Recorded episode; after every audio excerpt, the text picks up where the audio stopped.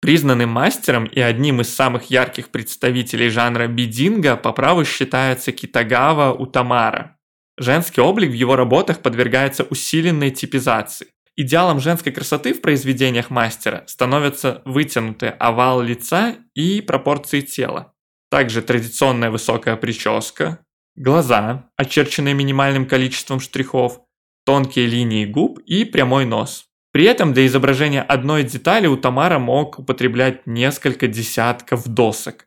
Благодаря постоянным поискам мастера палитра у Кио-э обогатилась множеством нюансных тонов. Так, например, художник впервые стал смешивать золотой и серебряный порошок для достижения эффекта мерцания фона. Созданный у Тамара идеал женской красоты вдохновлял как современников, так и более молодых художников, которые постепенно усложняли жанр развивали многофигурные композиции и наполняли портреты многочисленными деталями. Эта тенденция усилилась в творчестве Тоехары Кунитики, ученика Утагавы Кунисады.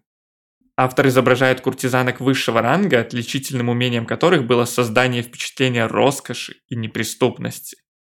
Таю, как их называли в Осаке Киото, и Ойран, как их называли в Эда, мастерили очень сложные прически с большим количеством украшений, надевали кимоно в три и более слоев с длинным шлейфом и огромным декоративным бантом спереди. В триптихе кунитики композиция становится сложной и многослойной, подобно одеяниям и прическам гейш, пронзенным десятками шпилек.